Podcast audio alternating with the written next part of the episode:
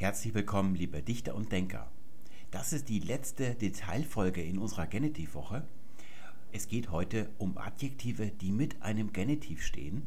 Und für diese Folge braucht ihr einen Block und einen Bleistift. Wir machen ein kleines Quiz. Wir fangen an mit Frage Nummer A. Wir haben hier fünf Wendungen und ihr sollt spontan entscheiden, welche davon ihr verwenden würdet. Nummer 1. Ein Glas voll Weines. Nummer 2 ein Glas voller Wein. Nummer 3 ein Glas voll Wein. Nummer 4 ein Glas voll von Wein. Nummer 5 ein Glas voll mit Wein.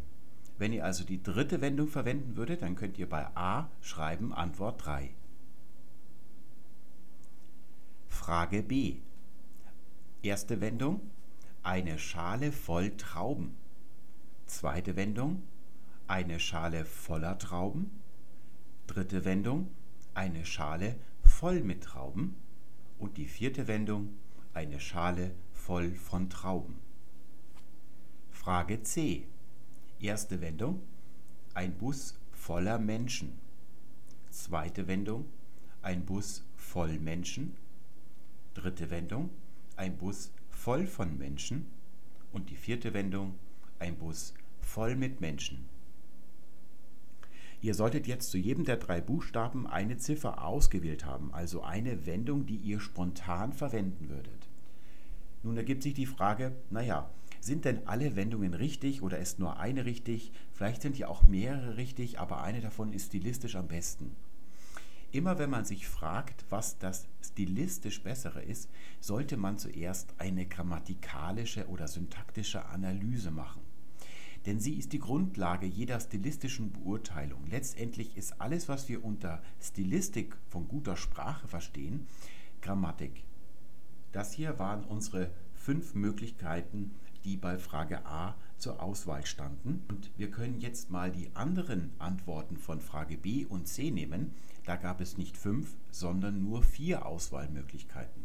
Ich nehme mal die erste Wendung von Frage B. Das war ein Bus voller Menschen und jetzt versuche ich mal, das ein bisschen zu gruppieren, also zuzuordnen. Und wenn wir die Antworten links überfliegen, sehen wir, wahrscheinlich gehört dieser Bus voller Menschen zu Antwort 2 bei der Frage A. Wir haben also ein Glas voller Wein und ein Bus voller Menschen. Nehmen wir die zweite Wendung von Frage B. Ein Bus voll Menschen. Da können wir hier zu Frage A dazu zählen, aber zugleich auch zur dritten Wendung.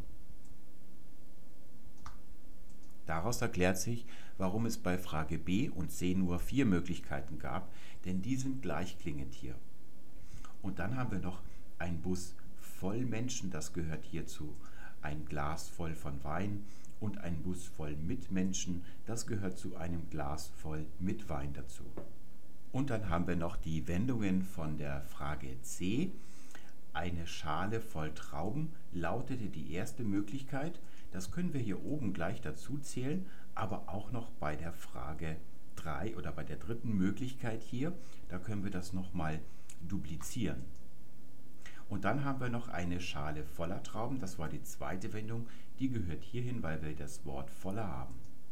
Ihr erkennt vielleicht schon, dass die Schwierigkeit darin liegt, dass Wein ein starkes männliches Substantiv ist und es steht hier im Singular. Der Mensch ist ein schwaches männliches Substantiv und es steht im Plural. Und durch die unterschiedlichen Endungen kommt man hier vielleicht etwas durcheinander. Das ist also eigentlich der Reiz dieses Spieles gewesen.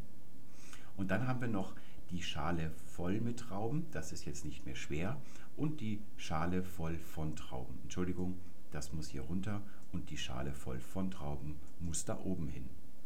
Wir haben jetzt also hier fünf Gruppen und ihr könnt mal auf eurem Blog kontrollieren, ob ihr die Antworten, die ihr gewählt habt, ob die alle in dieselbe Gruppe gehören oder ob ihr aufgrund der unterschiedlichen Deklinationsendungen bei dem einen Wort eine andere Wendung präferiert habt als beim anderen Wort.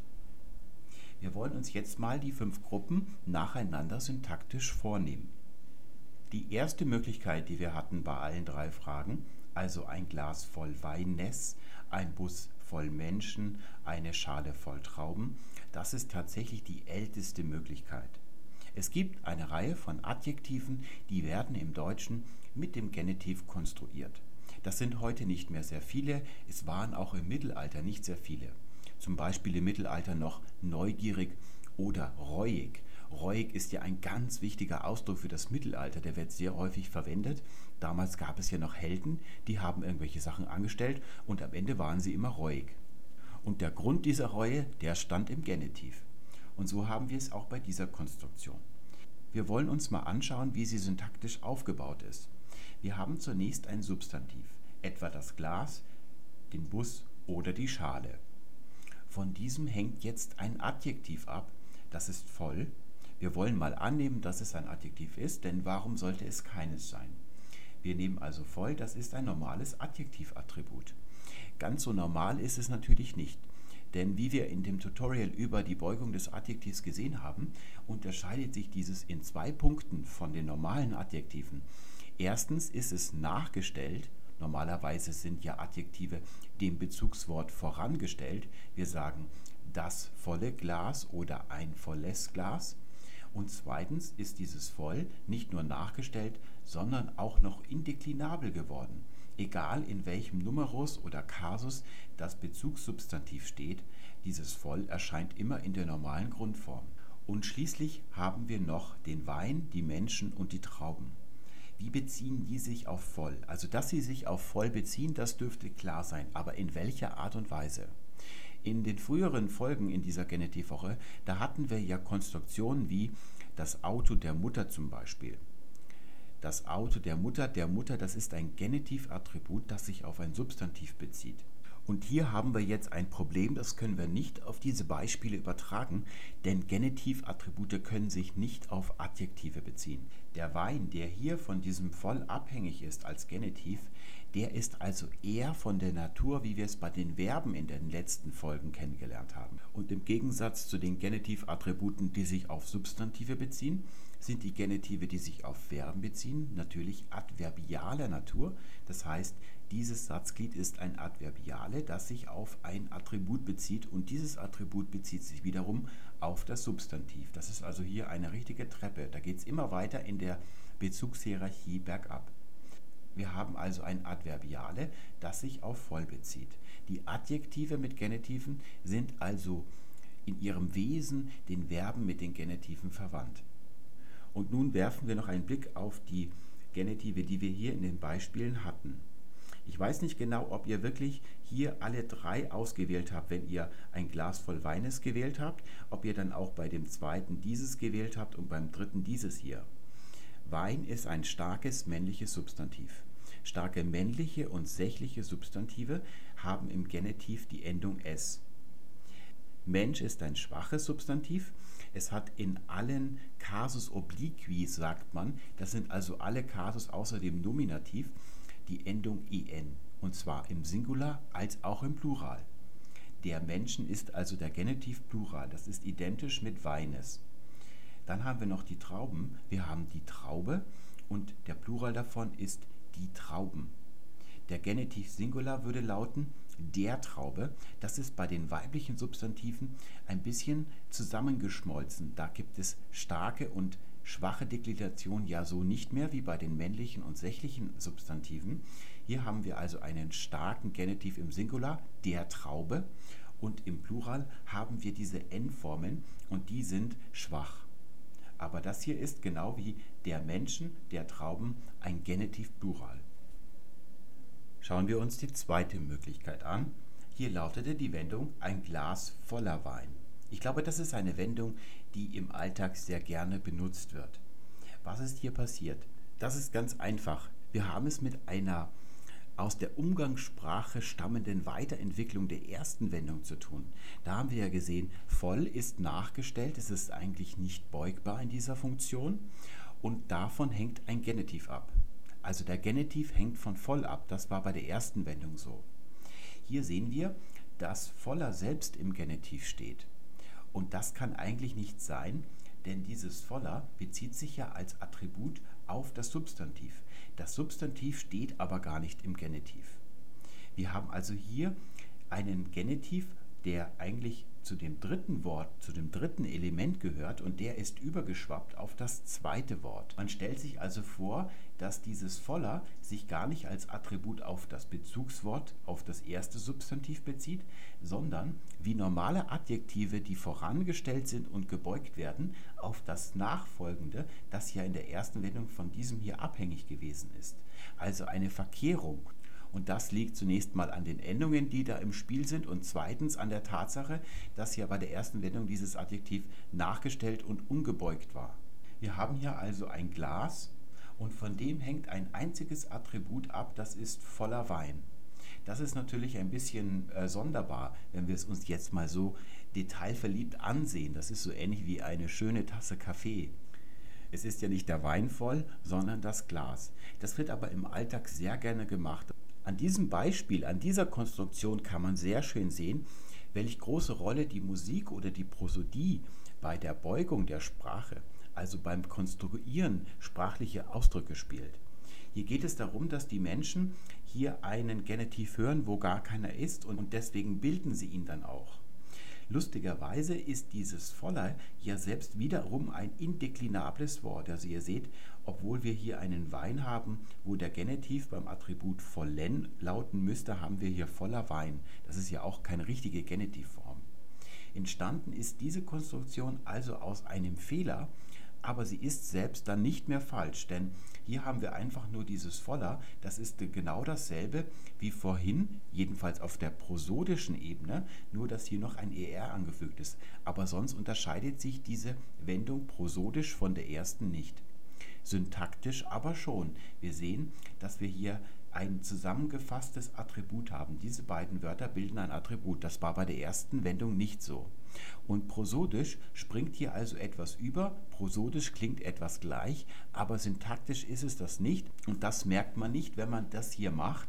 Letztendlich ist es aber dann so, dass man das wieder syntaktisch deutet und so verändert sich die Sprache. Das ist ein tolles Beispiel, wie sich Sprache verändert. Denn jetzt werden nach dieser rein prosodischen Umbildung, wird das syntaktisch analysiert und das als syntaktisches Schema für den Rest der Sprache genommen. Und so verändert sich das. Und dann hatten wir noch die Möglichkeiten mit einer Präposition. Die gibt es schon seit dem Anfang des Deutschen. Es ist also nicht richtig, was ich vorhin sagte, dass die erste Wendung die älteste ist. Genauso alt sind die Wendungen mit der Präposition. Wir können also sagen, ein Glas voll von Wein, ein Bus voll mit Menschen, also hier unterscheidet man ein bisschen nach dem, was für Wörter gewählt werden, ob man hier von oder mit lieber benutzt. Ich glaube, jeder hat so in seinem Sprachgefühl da gewisse Präferenzen. Bei der Präposition wird jetzt auch klar, warum wir beim ersten das Adverbiale gewählt haben als Bezug und nicht irgendein Genitivattribut oder etwas anderes. Denn wenn wir uns das jetzt mal anschauen, wir haben das Glas als Substantiv, das das Bezugswort auf der höchsten Ebene ist. Dann haben wir das voll und jetzt hatten wir ja bei der ersten Wendung Weines, also einen Genitiv und das können wir genauso gut ersetzen von oder mit Wein. Präpositionalphrasen sind nativ, immer adverbialer Natur. Man kann sie auch als Attribute verwenden, also eine Wille am See können wir sagen, aber das ist eine Übertragung. Hier wird dann an Adverbiale als Attribut verwendet. Normalerweise sind diese Präpositionen immer adverbial, sie beziehen sich also auf das Verb und bestimmen es näher. Sie sind eine Umstandsangabe.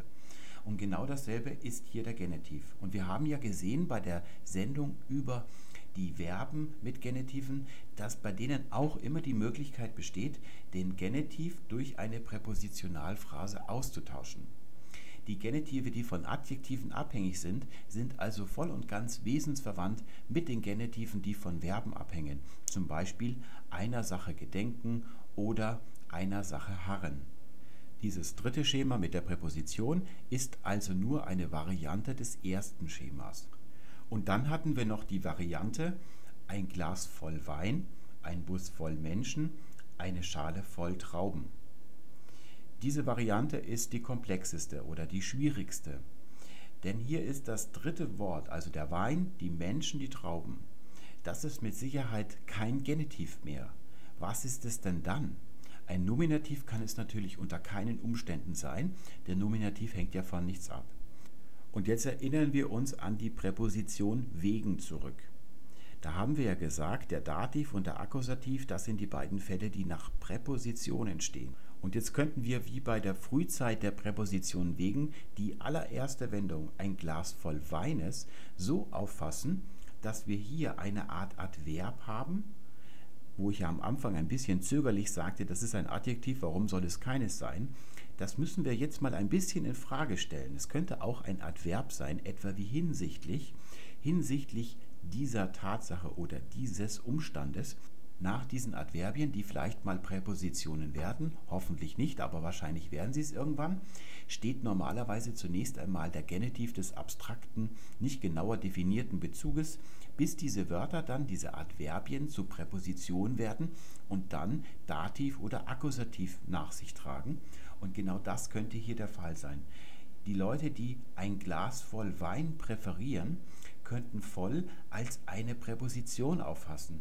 Also voll ersetzt hier zum Beispiel ein Glas mit Wein. Und hier eben genau den gleichen Anschluss präferieren, der bei mit stünde. Und mit steht ja mit dem Dativ, das wäre dann also hier ein Dativ. Es kann aber auch ein Akkusativ sein. Die syntaktische Analyse dieser Wendung wäre also Glas wieder als Bezugswort und dann voll und Wein. Das sieht jetzt als Analyse genauso aus wie bei der zweiten, wo wir das hier als Adjektivattribut zu Wein hatten. Es ist aber was völlig anderes. Es ist eine Art Präpositionalattribut, also eigentlich etwas Adverbiales, das hier als Attribut verwendet wird, weil es sich auf ein Substantiv bezieht. Und der Unterschied zwischen Attribut und Adverbiale war ja, Attribute beziehen sich immer auf Substantive und Adverbialia beziehen sich immer auf Verben. Also ein Glas mit Wein, ein Glas voll Wein, Präposition und eine Präposition regiert immer einen Kasus, der steht direkt danach das hat nichts mit einem Attribut, das sich auf die Präposition beziehen würde, zu tun, sondern hier ist einfach das in sich, in seiner Gänze, ein Attribut, ein Präpositionalattribut, das sich auf das Glas bezieht. Das sind unsere fünf Möglichkeiten, die fünf möglichen Konstruktionen. Wir haben gesehen, die alten davon sind die erste und die zweiten als Variante davon mit einer Präposition. Das sind die grammatikalisch korrekten, wenn man in die Vergangenheit blickt. Blickt man allerdings in die Zukunft, dann sind die dritte, aber auch die Präpositionalwendungen die grammatikalisch korrekten. Wir können also nicht wirklich sagen, dass etwas grammatikalisch richtig und das andere falsch ist. Es ist ein bisschen eine Frage des Standpunkts. Gerade diese dritte hier, die ist entstanden oder auch die zweite aufgrund einer prosodischen Fehlinterpretation. Syntaktisch ist das zunächst einmal im Moment des Entstehens ein Fehler, aber wenn sie da mal besteht, dann wird das Ganze syntaktisch neu gedeutet, erhält also einen Sinn und so ist das auf die Zukunft gerichtet richtig. Voll könnte selbst als Präposition gedeutet werden, wahrscheinlich wird es aber voll von Menschen heißen oder voll mit Menschen in der Zukunft. Welche von diesen Konstruktionen ihr verwendet, das bleibt euch selbst überlassen. Empfehlenswert ist allerdings im Alltag hier so eine äh, aufwendigere zu nehmen, also voll mit Menschen oder vielleicht auch voll Menschen. Das kann man im Alltag gerne sagen. Wenn man allerdings einen Roman schreibt oder seiner Freundin einen schönen Liebesbrief, dann kann man natürlich auch noch die mit dem Genitiv verwenden. Die wirkt allerdings etwas altertümlich, selbst in einem Roman. Ich möchte auch noch mal ein bisschen diese Kopplung zwischen feierlicher Sprache und feierlichem Anlass auflösen. Das ist ja eine Kopplung, die uns Bastian Sick und all die anderen Sprachpfleger immer so nahelegen. Wenn man einen Roman schreibt, dann ist die Sprache nicht ausgerechnet deshalb feierlich, weil es ein Buch ist, das 300 Seiten hat und gedruckt wird. Das hängt eben mit dem papierdeutschen Ideal, dass man solche verrenkten Konstruktionen, die heute eigentlich gar nicht mehr mit dem Sprachsystem des Deutschen kompatibel sind, verwendet, weil man sie eben noch für anspruchsvoll hält. Das solltet ihr nicht machen.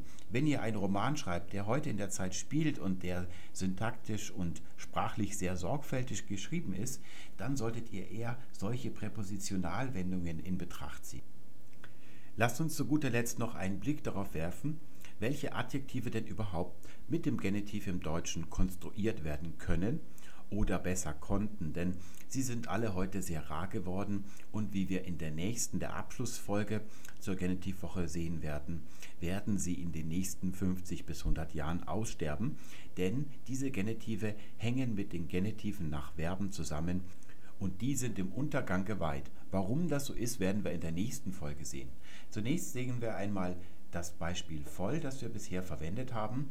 Ein Glas voll Weines. Nach voll steht traditionellerweise der Genitiv. Wir können das Ganze auch verkürzen ohne Adjektiv. Ein Glas Weines. Man deutet das als einen Genitivus partitivus. Diese Funktion des Genitivs ist dafür zuständig, das Ganze auszudrücken, wenn von einem Teil dieses Ganzen gesprochen wird. Also partitiv, da steckt ja das Wort pars darin. Tatsächlich gibt es Forschungen in der historischen Sprachwissenschaft, die behaupten, dass diese Funktion des Genitivs eigentlich die ursprüngliche ist. Also auf diese Art und Weise ist der Genitiv entstanden. Er drückt den Teil von etwas Ganzem aus. Der ganze Wein dieser Welt, das ist hier im Genitiv und nur ein Glas davon. Sobald ich also nur eine Teilmenge einer Sache habe, die ein großes Ganzes bildet, das ist sehr oft bei Flüssigkeiten so, dann wird dieser Genitiv verwendet und auf diese Art und Weise soll der Genitiv entstanden sein. Diese Deutungen nach semantischen Subklassen, also partitiver Genitiv oder Genitivus possessivus und so weiter, ich glaube, dass all diese semantischen Deutungen sekundär sind. Sie sind nachträgliche Interpretationen. Ich glaube, dass nichts von dem ursprünglich ist. Wenn das nicht das Ursprüngliche ist, ja, was ist denn dann das Ursprüngliche? Ich vermute genau das, was wir die ganze Woche getrieben haben, nämlich diese syntaktischen Schemata. Der Genitiv wurde an seinem ersten Tag als ein Kasus des syntaktischen Bezuges und zwar als etwas, was man bei den semitischen Sprachen eine Konstruktusverbindung nennt. Da werden einfach zwei Substantive nebeneinander gestellt und aus diesem Nebeneinander ergibt sich dann der Bezug. Mutter und Auto wird nebeneinander gestellt, sodass ich jetzt daraus schließe, das Auto der Mutter. Da muss gar keine Endung oder gar keine richtige Genitivform vorhanden sein. Man nennt das eine Konstruktion, also eine Konstruktusverbindung. Dass wirklich allem ein richtiges syntaktisches Schema zugrunde liegt, das sehen wir zum Beispiel an anderen Adjektiven, die mit dem Genitiv konstruiert werden. Also, eingedenk seiner Taten sagt man zum Beispiel. Dieses Adjektiv ist nach dem lateinischen Adjektiv memor eben auch eingedenk gebildet worden. Das hat es bei den alten Germanen so nicht gegeben. Das ist eine Schöpfung nach dem Vorbild des Lateinischen. Wir sagen auch ungeachtet dessen. Und da frage ich mich, wo soll denn hier ein Partitivus ausgedrückt werden? Also wo gibt es das Ganze und wo gibt es den Teil? Hier haben wir einfach eine Achtlosigkeit und jetzt in Bezug worauf? Darauf antwortet der Genitiv.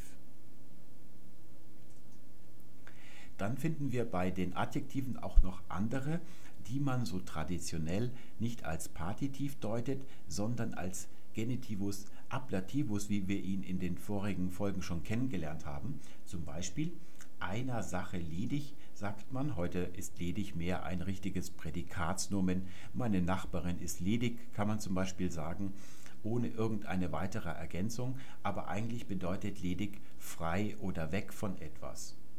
So sagt man zwar heute, er ist frei von Hochmut, aber in früheren Zeiten konnte man frei auch mit dem Genitiv konstruieren und zudem ja auch noch das Wörtchen bar, das nichts anderes als nackt bedeutet.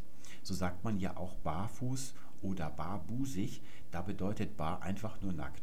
Jemand ist also nackt und zwar in Bezug worauf, also von etwas und so deutet man hier den Ablativ also die Separation davon, hier ist etwas weggenommen worden, so deutet man das. Aber in Wirklichkeit ist es einfach nur ein syntaktisch angeschlossener Genitiv. Übrigens hat man früher auch oft gesagt, bar von jeder Hoffnung. Überall, wo wir diese Genitive finden, finden wir immer auch die Präpositionalphrase. Wir sagen auch einer Sache verlustig.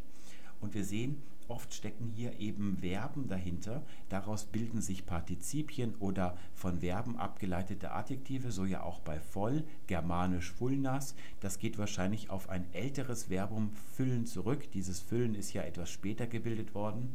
Und so sehen wir, dass diese Genitive, die nach Adjektiven stehen, sehr eng verwandt sind oder eigentlich genau das gleiche sind wie die Genitive, die nach Verben stehen. Wir sagen auch einer Sache teilhaftig, das würden wir eher hier rüber tun zum Partitiven und dann noch einer Sache kundig. Ja, wo tun wir das denn jetzt hin? Da wird es semantisch dann schon ein bisschen schwieriger, aber wahrscheinlich auch eher auf die linke Seite, denn man weiß etwas von allem Wissen, das auf der Welt zur Verfügung steht. Übrigens sind auch viele Zusammensetzungen im Deutschen durch diese Genitive entstanden. Man sagt heute rechtskundig, also jemand ist kundig in Bezug auf das Recht, also kundig des Rechts.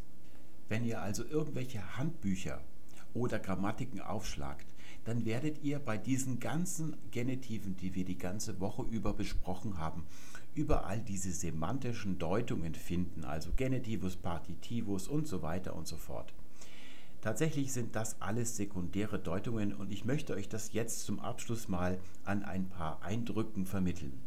Es hat ja früher, das heißt im früheren Deutsch und auch im Germanischen und noch davor im Urindogermanischen, mehr Fälle gegeben als heute. Darüber haben wir schon gesprochen. Es gab zum Beispiel einen Lokativ. Dieser Lokativ, der ist im Dativ aufgegangen. Deswegen benutzen wir heute den Dativ nach Präpositionen wie wegen oder in. Er antwortet also auf die Frage wo. Ursprünglich hatte dieser Lokativ die Endung i. Wir finden zum Beispiel noch im Griechischen, also im etwas archaischen Altgriechischen, also zum Beispiel bei Homer, Ausdrücke wie oikoi. Es gibt das Substantiv oikos, os ist die normale Nominativendung, das bedeutet Haus. Daher kommt auch das Fremdwort Ökologie und Ökonomie. Wir sehen also, der Lokativ hatte ursprünglich mal eine Endung und die lautet i. Die Endungen aller Fälle sind entstanden aus Partikeln und das können wir uns hier bei diesem i sehr schön veranschaulichen, denn dieses i, das finden wir in den indogermanischen Sprachen an ganz unmöglichen Positionen, weswegen man vermutet, dass dieses i einst eine Partikel gewesen ist, die man ganz frei verwenden konnte, so wie ein normales kleines Adverb, das man heute im Deutschen hat, etwa zum Beispiel hier. Genau das hat dieses i nämlich eigentlich mal bedeutet. Wir finden das zum Beispiel bei dem lateinischen Wörtchen ibi, das bedeutet dort. Wir kennen das zum Beispiel aus dem Alibi, also jemand ist anderswo gewesen, während die Tat begangen worden ist. Und das Fragewort dazu ist ubi. Hier finden wir auch ein i. Das i finden wir am Anfang eines Wortes in Lateinisch ita. Dieses Wort bedeutet so und wenn die Leute miteinander gesprochen haben, haben sie es auch für ja verwendet. Also das ist das lateinische Wort für ja auch. Wir finden dieses i aber noch an ganz anderen Stellen, wo man es vielleicht gar nicht vermuten würde, und zwar bei Verben.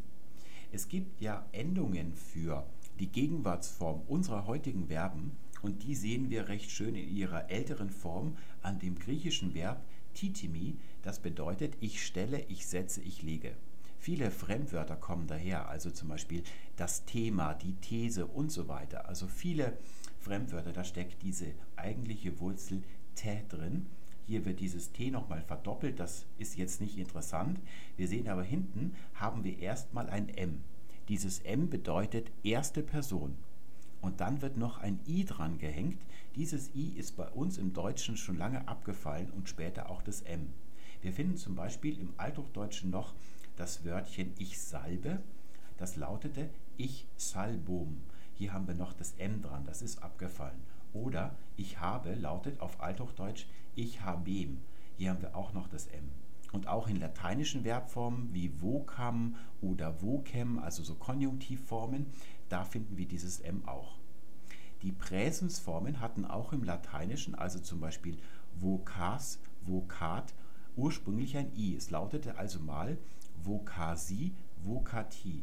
Und bei diesen griechischen Verben, also einem Teil der griechischen Verben, haben wir dieses M und dieses I noch da. I bedeutet Gegenwart und es ist genau das gleiche I, das wir hier vorne haben, also hier. Denn ich habe ja ganz am Anfang der Genitivwoche darauf hingewiesen, dass alle Bezüge in der Sprache räumlich sind. Auch die übertragenen und die temporalen sind eigentlich Raum. Alles, was Zeit ist, ist in der Sprache in Wirklichkeit Raum. Und so haben wir hier das Präsens, die Gegenwart, bedeutet also, ich setze, stelle, lege jetzt, also hier in, zu diesem Zeitpunkt.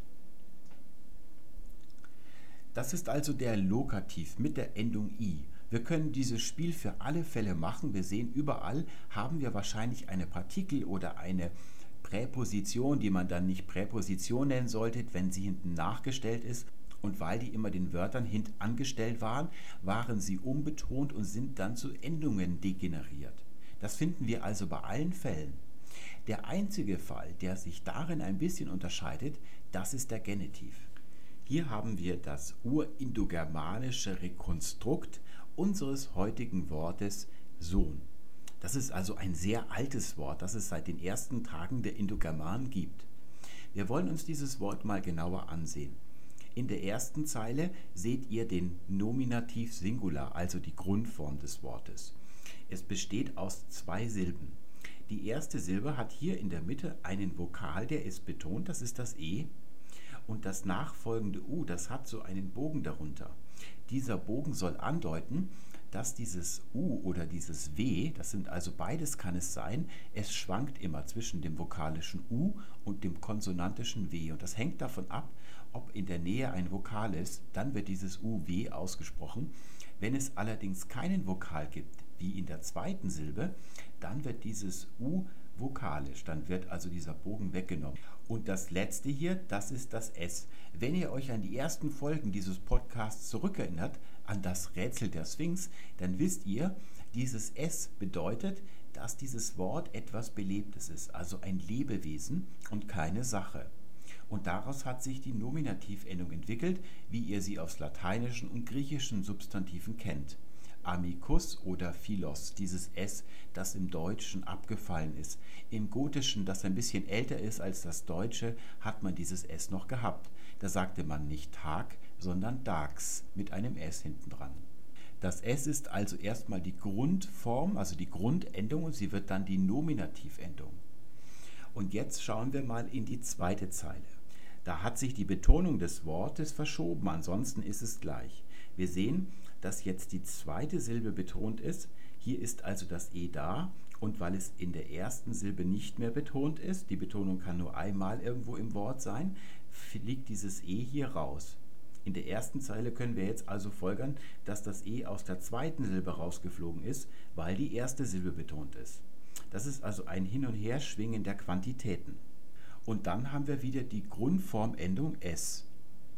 Tatsächlich ist diese zweite Zeile die Genitivform dieses Wortes. Würde ich jetzt den Lokativ bilden wollen, dann würde ich einer dieser beiden Formen nehmen. Welche von beiden ist nicht ganz klar beim Lokativ. Bei anderen Fällen ist es immer schon klar, welche von diesen beiden Ablautstufen, so sagt man, man benutzen sollte. Und man hängt ein i dran. Diese Fälle haben also alle eine eigene Endung. Nur der Genitiv, der hat keine. Der hat genau die gleiche Endung wie der Nominativ. Man hat also in den allerersten Tagen den Genitiv vom Nominativ gebildet, indem man einfach nur im Wort selbst die Betonung verschoben hat.